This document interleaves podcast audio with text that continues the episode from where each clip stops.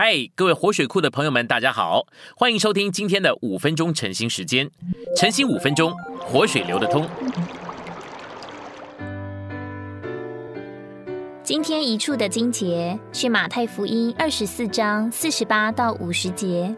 若是那恶仆心里说：“我的主人必来得迟”，就动手打那些和他同做奴仆的，又和酒醉的人一同吃喝，在想不到的日子。在不知道的时辰，那奴仆的主人要来。进入信息选读。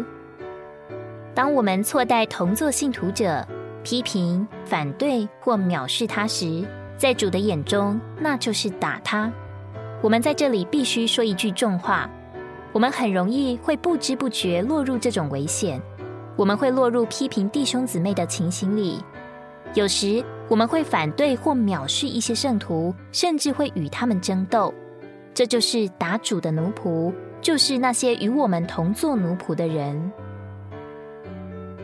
在马太福音二十四章四十八节，奴仆说：“我的主人必来得迟。”他的确信主的再来，但以为是迟慢而来。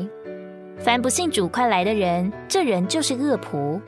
主说他的错误原因在四十八节，口里虽主必再来，心中仍以为主必是迟延。这人何等的危险！人如果没有主必快来的态度，这人肯定是不警醒的。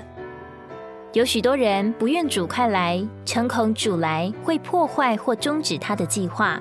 他不能有约翰的祷告说：“阿门，主耶稣啊，我愿你来。”我们必须有愿主快来的态度和心愿。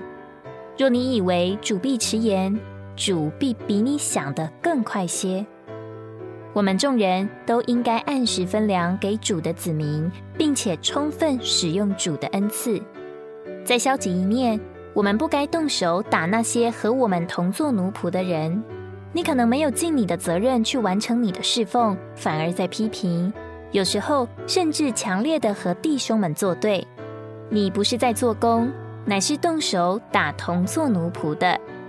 有些姊妹总是忙于打电话，当他们听见关于弟兄们好的事，他们没有兴趣让任何人知道；当他们听见关于某些弟兄们，特别是长老们的不好的事，他们就忙于讲电话。这就是为什么许多地方教会的长老总是怕做错事。他们一旦做错了什么事，几乎所有的人都会透过电话知道。这些电话上的谈论都是在动手打人。当一些消极的事发生在任何圣徒身上，有些人永远不会禁止自己不说。传播这样消极的情形，乃是一种动手打人。有时候在祷告聚会里，为着一个在消极情形里的圣徒，你也许用一种巧妙的方式为他祷告。你为人祷告，但你的祷告大约百分之十是一种论断，这就是动手打人。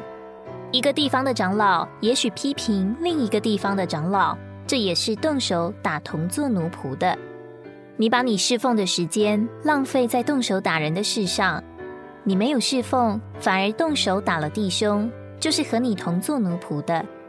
许多弟兄都能见证，他们从未听见我借着批评人或铺路人而动手打人。我唯一的负担乃是释放信息。